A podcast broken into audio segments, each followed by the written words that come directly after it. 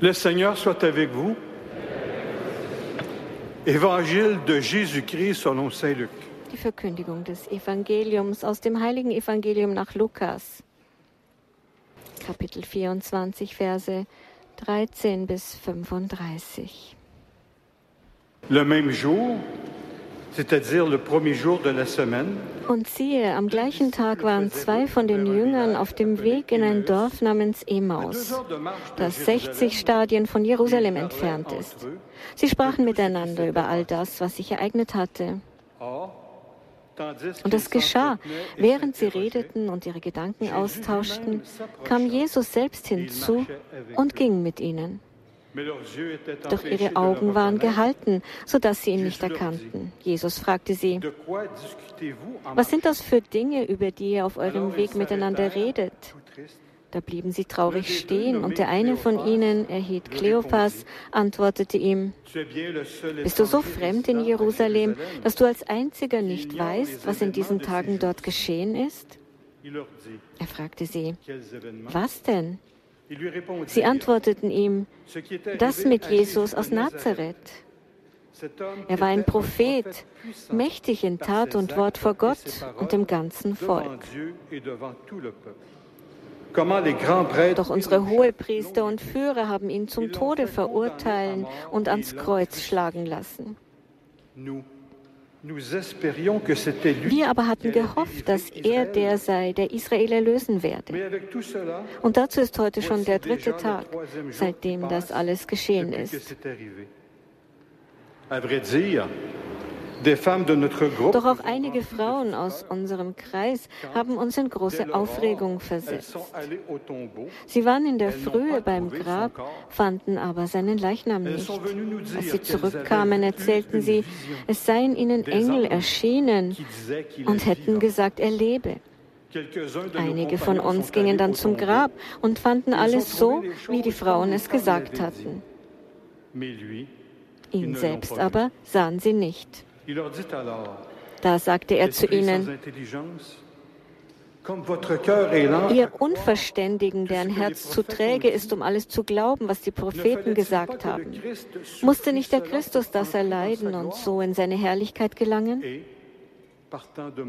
Und er legte ihnen dar, ausgehend von Mose und allen Propheten, was in der gesamten Schrift über ihn geschrieben steht. So erreichten sie das Dorf, zu dem sie unterwegs waren. Jesus tat, als wolle er weitergehen, aber sie drängten ihn und sagten, bleibe bei uns, denn es wird Abend. Der Tag hat sich schon geneigt. Da ging er mit hinein, um bei ihnen zu bleiben.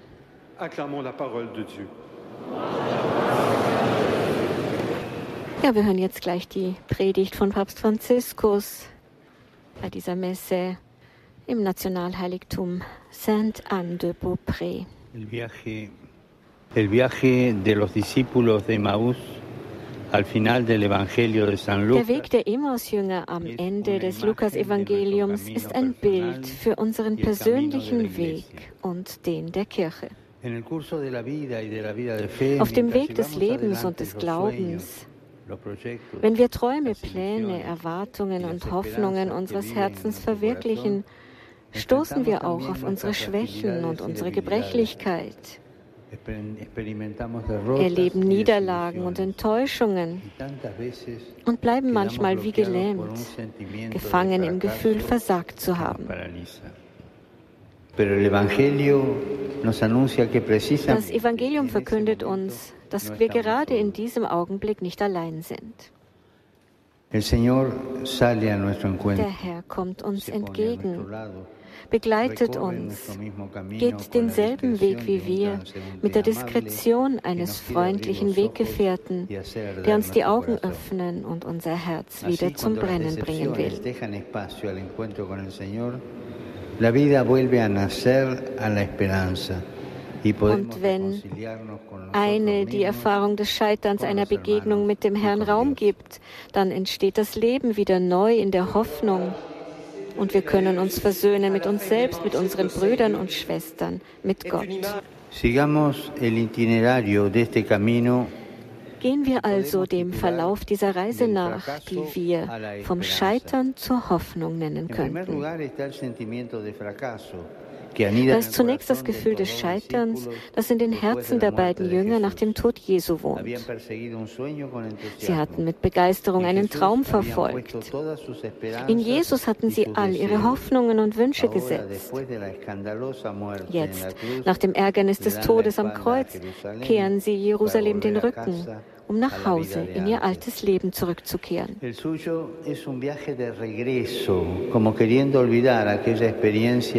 Sie kehren zurück, als wollten sie die Erfahrung vergessen, die ihre Herzen mit Bitterkeit erfüllte. Der Messias, der wie ein Verbrecher am Kreuz getötet wird. Sie kehren niedergeschlagen und traurig nach Hause zurück. Die Erwartungen, die sie gehegt hatten, sind ins Leere gelaufen. Die Hoffnungen, an die sie geglaubt hatten, haben sich zerschlagen. Die Träume, die sie gerne erfüllt hätten, sind der Enttäuschung und der Bitterkeit gewichen. Diese Erfahrung tritt auch in unserem Leben und auf unserem geistlichen Weg zutage. Und zwar immer dann, wenn wir gezwungen sind, unsere Erwartungen zurückzuschrauben und uns mit der Mehrdeutigkeit der Realität, den dunklen Seiten des Lebens und unseren Schwächen auseinanderzusetzen. Das passiert uns jedes Mal, wenn unsere Ideale mit den Enttäuschungen des Lebens kollidieren und unsere Vorsätze aufgrund unserer Schwächen scheitern. Wenn wir gut gemeinte Pläne hegen, dann aber nicht in der Lage sind, sie zu verwirklichen. Wenn wir in unseren Aktivitäten oder Beziehungen früher oder später eine Niederlage, einen Fehler, ein Scheitern oder einen Sturz erleben. Wenn wir sehen, wie das, woran wir geglaubt oder wofür wir uns eingesetzt hatten, zerbricht, wenn wir uns von unserer Sünde und dem Schuldgefühl erdrückt fühlen. So ergeht es Adam und Eva in der ersten Lesung. Ihre Sünde hat sie nicht nur von Gott entfremdet, sondern auch voneinander entfernt. Sie können sich nur gegenseitig anklagen. Und wir sehen es auch bei den Emaus-Jüngern, deren Unzufriedenheit über das Scheitern von Jesu Vorhaben nur Raum für sterile Diskussionen lässt. Das kann auch im Leben der Kirche geschehen, der Gemeinschaft der Jünger des Herrn, für die die beiden Jünger von Emaus stehen. Obwohl sie die Gemeinschaft des Auferstandenen ist, kann es vorkommen, dass sie angesichts des Skandals des Bösen und der Gewalt von Golgatha verstört und enttäuscht umherzieht. Sie kann dann nichts anderes tun, als sich mit dem Gefühl des Scheiterns zu konfrontieren und sich zu fragen, was ist passiert? Warum ist das passiert? Wie konnte das passieren? Hermanos y hermanas, Liebe Brüder und Schwestern, dies sind die Fragen, die sich jeder von uns stellt. Und das sind auch die brennenden Fragen, die diese pilgernde Kirche in Kanada auf einem mühsamen Weg der Heilung und Versöhnung in ihrem Herzen bewegen. Auch wir, die wir mit dem Skandal des Bösen und dem im Fleisch unserer indigenen Brüder und Schwestern verwundeten Leib Christi konfrontiert werden, haben tiefe Bitterkeit verspürt und die Last des Versagens. Erlaubt mir also, mich geistig mit den vielen Pilgern zu vereinen, die hier die heilige Stiege hinaufgehen, die an die Treppe erinnert, die Jesus zum Prätorium des Pilatus hinaufgestiegen ist und gemeinsam mit euch als Kirche diesen Fragen nachzugehen, die aus einem Herzen voller Trauer aufsteigen. Warum ist das alles geschehen? Wie kann das in der Gemeinschaft derer geschehen, die Jesus nachfolgen? Hierbei müssen wir uns jedoch vor der Versuchung der Flucht hüten, die in den beiden Jüngern des Evangeliums vorhanden ist zurückzugehen, vom Ort des Geschehens wegzulaufen, zu versuchen, sie zu verdrängen, einen ruhigen Ort wie Emaus zu, zu suchen, um nicht mehr daran zu denken. Angesichts der Misserfolge im Leben gibt es nichts Schlimmeres, als wegzulaufen, um sich ihnen nicht stellen zu müssen.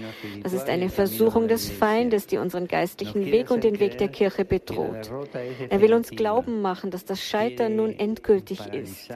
Er will uns durch Bitterkeit und Traurigkeit lähmen, uns davon überzeugen, dass man nichts mehr machen kann und dass es sich daher nicht lohnt, einen Weg für einen Neuanfang Anfang zu finden.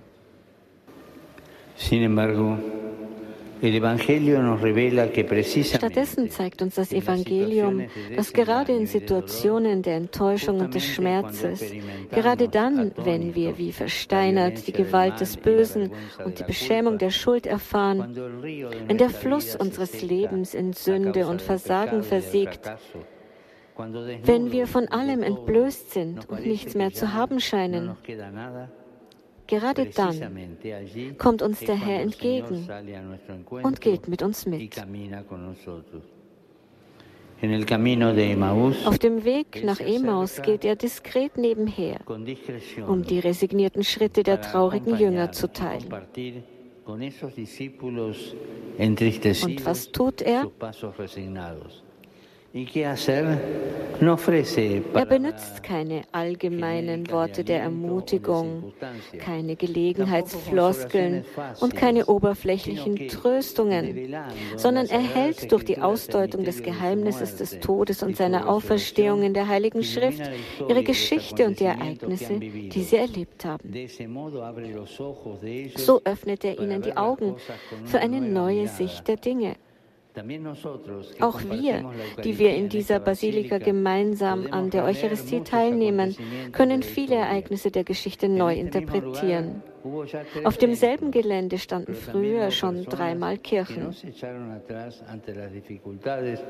Und es gab diejenigen, die vor den Schwierigkeiten nicht flohen, die trotz eigener und fremder Fehler weiterträumten die sich von dem verheerenden Brand vor 100 Jahren nicht entmutigen ließen und mit Mut und Kreativität dieses Gotteshaus bauten. Und wer von der nahen Abraham-Ebene aus an der Eucharistie teilnimmt, kann auch den Geist derer spüren, die sich nicht vom Hass des Krieges, der Zerstörung und des Schmerzes gefangen nehmen ließen sondern es verstanden, eine Stadt und ein Land neu zu gestalten. Schließlich bricht Jesus vor den Emaus-Jüngern das Brot, öffnet ihnen damit die Augen und zeigt sich erneut als Gott der Liebe, der sein Leben für seine Freunde hingibt. Auf diese Weise hilft er ihnen, sich mit Freude wieder auf den Weg zu machen, neu zu beginnen, vom Scheitern zur Hoffnung zu gelangen. Brüder und Schwestern, der Herr möchte dasselbe mit jedem von uns und mit seiner Kirche tun. Wie können unsere Augen wieder geöffnet werden? Wie kann unser Herz wieder für das Evangelium brennen? Was können wir tun, wenn wir von verschiedenen geistigen und materiellen Prüfungen heimgesucht werden? Wenn wir den Weg zu einer gerechteren und geschwisterlicheren Gesellschaft suchen? Wenn wir uns danach sehnen, uns von unseren Enttäuschungen und unserer Müdigkeit zu erholen? Wenn wir hoffen, von den Wunden der Vergangenheit zu heilen und uns mit Gott und untereinander zu versöhnen? Solo hay un camino es gibt nur einen Pfad, einen Weg. Es ist der Weg Jesu. Es ist der Weg, der Jesus ist. Glauben wir daran, dass Jesus unseren Weg begleitet und lassen wir es zu, dass er uns begegnet. Lassen wir es zu, dass sein Wort die Geschichte, die wir als Einzelne und als Gemeinschaft leben, deutet und uns den Weg zur Heilung und zur Versöhnung zeigt. Brechen wir im Glauben das eucharistische Brot gemeinsam. Denn um diesen Tisch herum können wir uns als geliebte Kinder des Vaters wiederfinden, die berufen sind, alle Brüder und Schwestern zu sein. Beim Brechen des Brotes bestätigt Jesus, was die Jünger bereits von den Frauen als Zeugnis erhalten hatten und was sie nicht glauben wollten, dass er auferstanden ist. In dieser Basilika, in der wir der Mutter der Jungfrau Maria gedenken und in der sich auch die Krypta befindet, die der unbefleckten Empfängnis gewidmet ist, können wir nicht umhin, die Rolle hervorzuheben, die Gott den Frauen in seinem Heilsplan zugedacht hat. Die heilige Anna, die selige Jungfrau Maria, die Frauen des Ostermorgens zeigen uns einen neuen Weg der Versöhnung. Die mütterliche Zärtlichkeit so vieler Frauen kann uns als Kirche in eine neue, fruchtbare Zeit begleiten, in der wir so viel Unfruchtbarkeit und Tod hinter uns lassen. und Jesus, den gekreuzigten und Auferstandenen, wieder in den Mittelpunkt stellen mögen. De hecho, en el centro de nuestras preguntas im Zentrum unserer Fragen, der Kämpfe, die wir in uns austragen, sogar der pastoralen Aktivitäten, dürfen wir nicht, dürfen nicht wir selbst und unser Versagen stehen. Wir müssen ihn, den Herrn Jesus, in den Mittelpunkt stellen. Ins Zentrum aller Dinge stellen wir sein Wort, das die Geschehnisse erhält und uns die Augen öffnet, damit wir die wirkmächtige Gegenwart der Liebe Gottes und die Möglichkeit zum Guten auch in scheinbar ausweglosen Situationen sehen.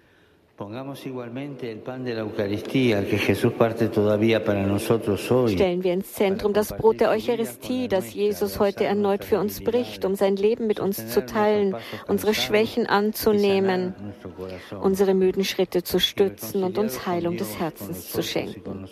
Und wenn wir mit Gott, mit den anderen und mit uns selbst versöhnt sind, können auch wir zu Werkzeugen der Versöhnung und des Friedens in der Gesellschaft, in der wir leben werden. Herr Jesus, unser Weg, unsere Kraft und unser Trost. Wir wenden uns an dich wie die Emaus-Jünger. Bleibe bei uns, denn es wird Abend. Der Tag hat sich schon geneigt. Bleib bei uns, Herr, wenn die Hoffnung schwindet und sich die Nacht der Enttäuschung dunkel herabneigt. Bleib bei uns, denn mit dir, o oh Jesus, ändert sich die Richtung des Weges und aus den Sackgassen des Misstrauens wird das Wunder der Freude neu geboren. Renace el asombro de la alegría Bleib bei uns, Herr. Denn mit dir verwandelt sich die Nacht des Leids in den strahlenden Morgen des Lebens. Wir sagen schlicht, bleib bei uns, Herr. Denn wenn du an unserer Seite gehst, verwandelt sich das Scheitern in die Hoffnung des neuen Lebens. Amen.